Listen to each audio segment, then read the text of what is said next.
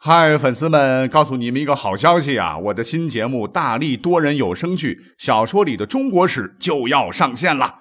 想要了解新节目或者跟我互动聊天，赶快来加入 VIP 粉丝群，入群二维码就在本期节目的声音简介中。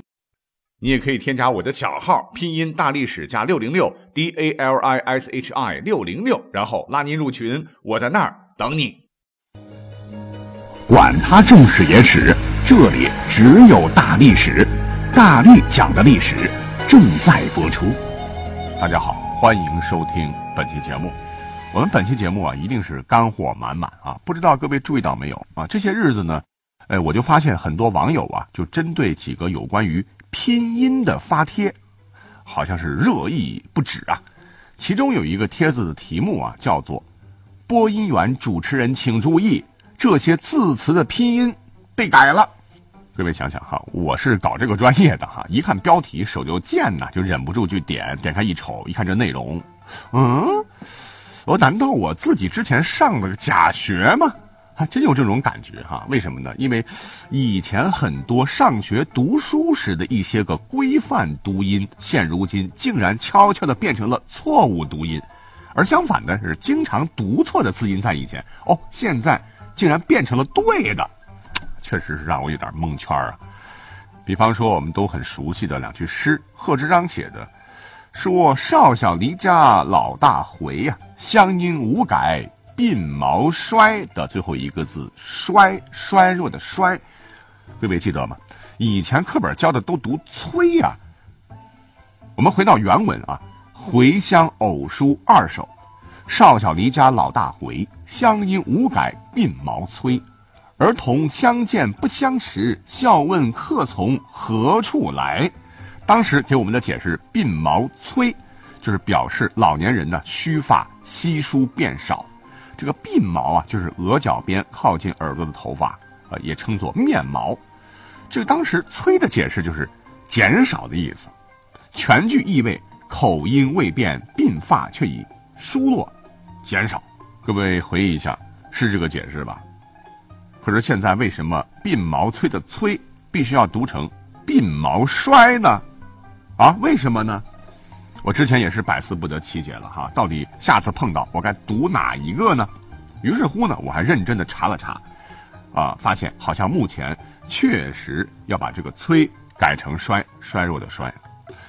哎，你说我之前啊，老师都是这么教的啊，而且这这几十年了，天天这么念啊，忽也是忽然是一夜之间就变成了“衰”。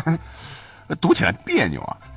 说实话啊，其实对大家来讲可能是无所谓的啊，怎么念啊，只要对方知道这个意思就行了。可是对于我们这个播音主持来说的话啊，工作要求啊，那是绝对不能念错的啊。可是为什么非要念成“衰”呢？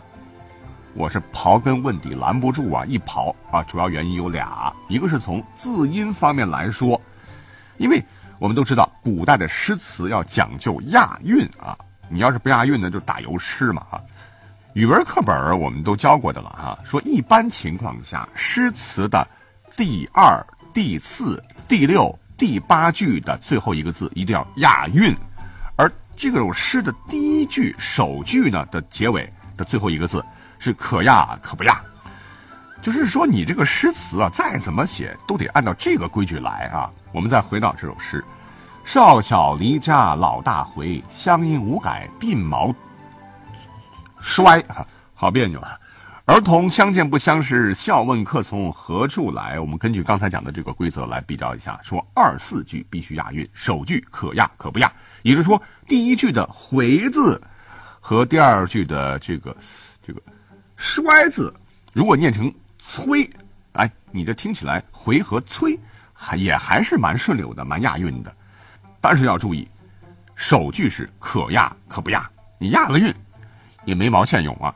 那二四句才要必须押韵。那第二句的最后一个字就是“衰”嘛，啊，你也可以读成“催”吧。必须要跟第四句的最后一句“来”字来押韵。如果是读成“催”的话，和第一句的“回”哎，确实是押韵了。但这不是必须要押的，必须押到第四句的最后一个字“来”。那我们现在就对比一下“衰”和“催”这两个读音了，和我们和最后。一句的最后一个字啊，来一对比，各位可以念一下，一起感受一下哈。大家觉得是“衰”字和“来”相比更押韵呢，还是“催”字和“来”更押韵？很明显，“衰”字更押韵。那这是从押韵的这个角度了。那还有一种可能呢，就是以前的古人们使用的所谓的当时的普通话。也就是说，作者是唐朝人嘛？啊，当时唐朝啊，全国推广的这个普通话啊，跟现在我们所使用的这个普通话，压根儿可能读音上就不相同。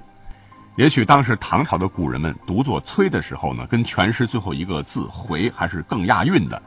可是咱们现在说的这个普通话呢，是以北京语音为标准音，以北方话官话为基础方言，以规范的现代白话文著作为语法规范的现代标准汉语。那按照现在的读法，可能就押不上韵了啊。也就是说，诗词呢也要根据咱们语言的读法念法与时俱进。即使唐朝贺知章的年代读成“催 ”，OK，可读成现在的“衰”，相比较的话，“衰”可能会更好一点。讲到这儿，很多人就会疑惑了啊，说古人们讲的普通话跟我们现在讲的普通话有什么不一样呢？你看看一些影视作品当中啊，不管是哪个朝代的哈。好像都说的是标准的一口我们现在的普通话呀？难道说我们现在人如果穿越回到古代，对方真的听不懂我们在说什么吗？当然是肯定的哈。有些朝代的所谓的当时推广的这个普通话吧，跟我们现在的普通话一对比的话，哎，我们搞不好还真听不懂他们在说什么啊，没准会搞成外语呢。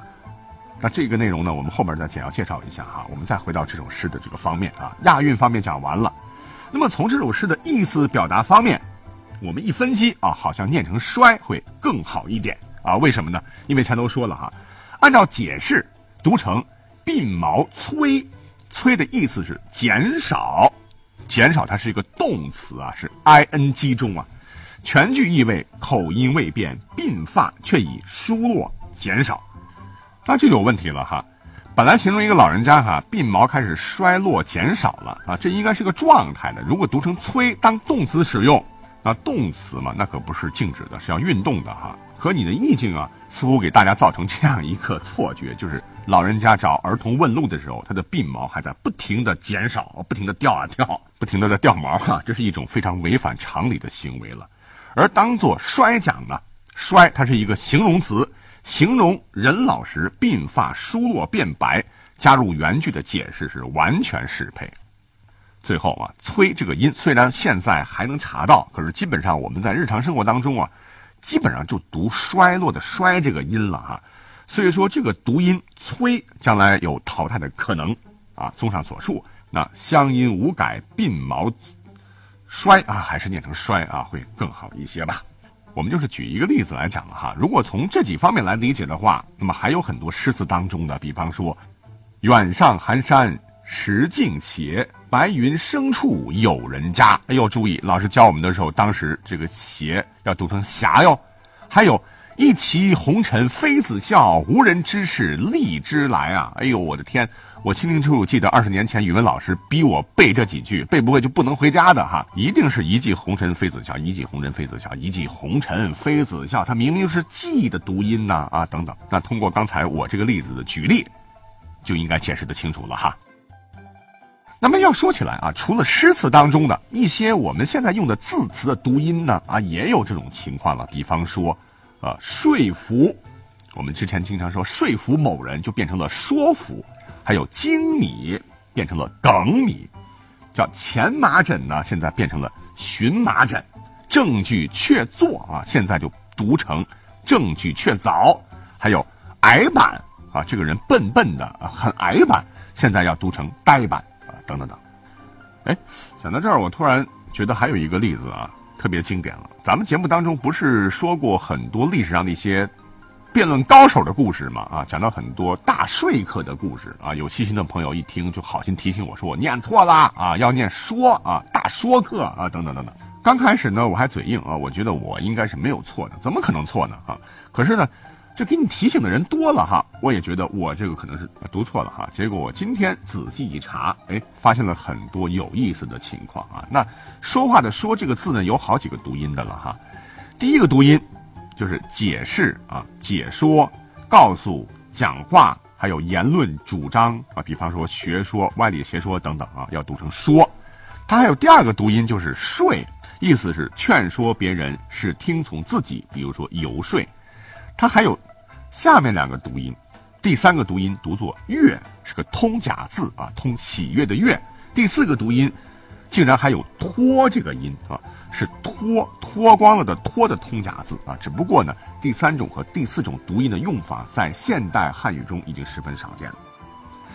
然后呢，我又去查了查，二零一六年教育部发布的普通话易读词审查表修订稿当中，这个说客的说法仍然念作说，只是说服被改成了说啊。之前我们学的好像都读说服嘛。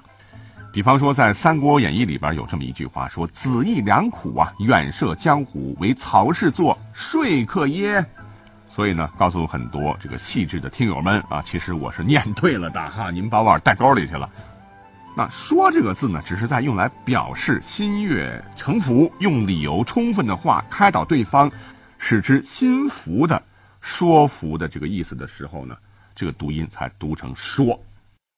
好了，啊，说到这儿，有朋友可能会着急了，哎，说我们是历史节目啊，你怎么当语文老师了呢？哈，历史嘞，不着急啊，告诉大家。因为本来语音、字音、字义的演化呀，其实也是我们历史的一部分呐。我们都知道，汉字的语言文字是咱们宝贵的历史财富。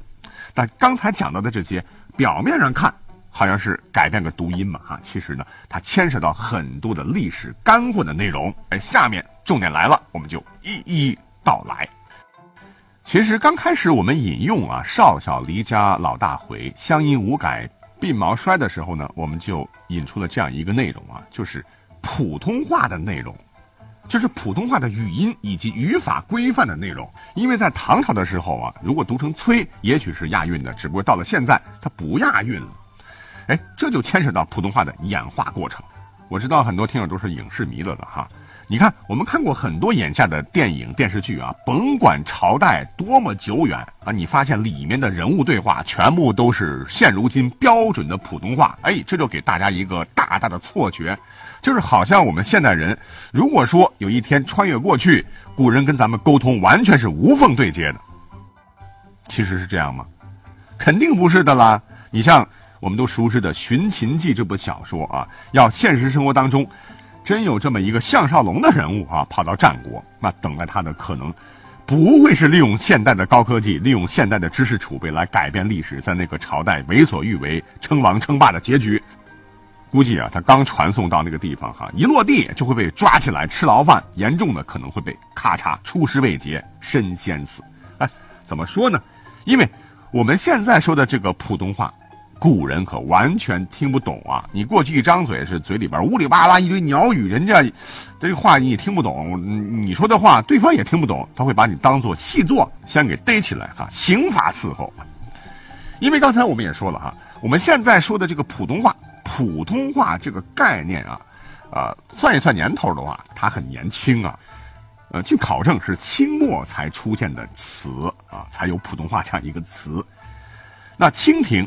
在一九零九年是规定北京官话为国语，民国时期呢多次制定国语读音，在新中国成立以后，一九五五年呢，咱们国家规定国家通用语言为普通话，而国语的前身呢是明清官话，更早之前呢则被称之为雅言，典雅的雅，语言的言，也就是古人所谓的普通话啊，最早是雅言来着。那关于这个内容。我很久很久以前是做过一期节目的了哈。你比方说在春秋时期啊，国家大大小小这么多哈，各国都有各国自己的官话和方言呢。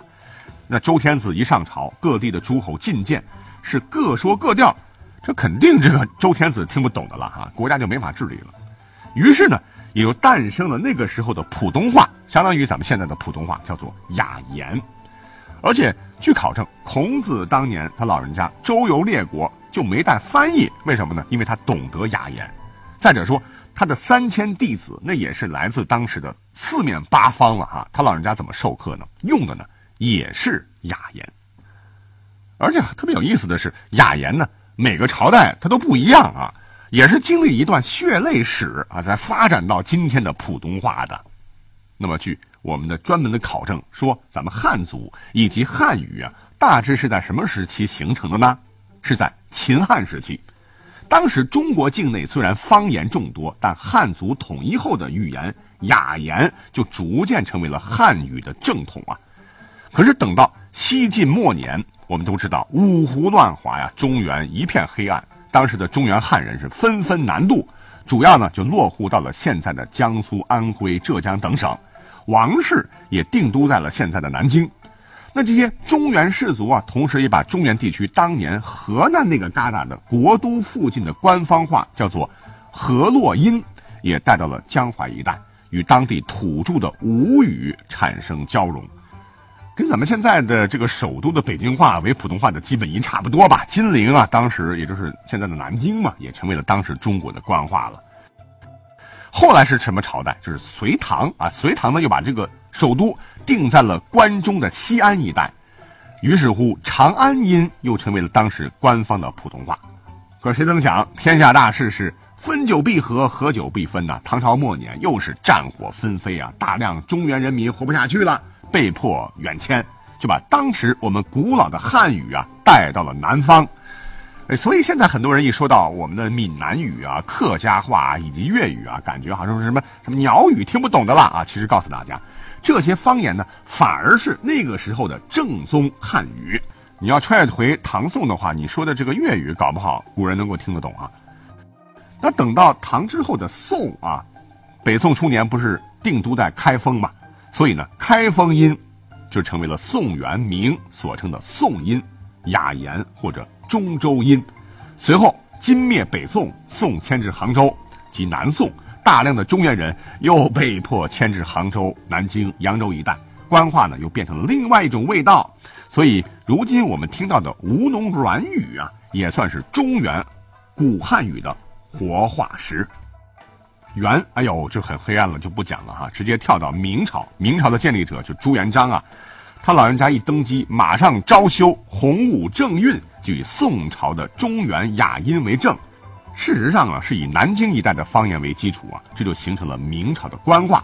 可是明朝灭亡，满清建立，满族人的这个语言属于二太系的，所以呢，以二太系为特征的，有了翘舌和儿化音的这个京城内城话，就逐渐代替了明朝的官话。到了清朝中后期，形成了清朝官话，啊，这也就打下了我们如今普通话的基础啊。也就是说，起码是在明朝以前呢。翘舌音和儿化音是不存在的，什么老头啊、冰棍啊、小伙啊、北京人啊，通通没有这些读法的了哈。所以呢，很多的这个历史爱好者有的时候也是杞人忧天的，经常就会发帖问呢，说古人他没有我们现在的普通话怎么交流啊？放心吧，沟通是绝对没有问题的。OK，这只是今天我们引申的一个小小的内容的了哈，后边还有更加精彩的内容，因为篇幅原因就先讲到这里了，我们下期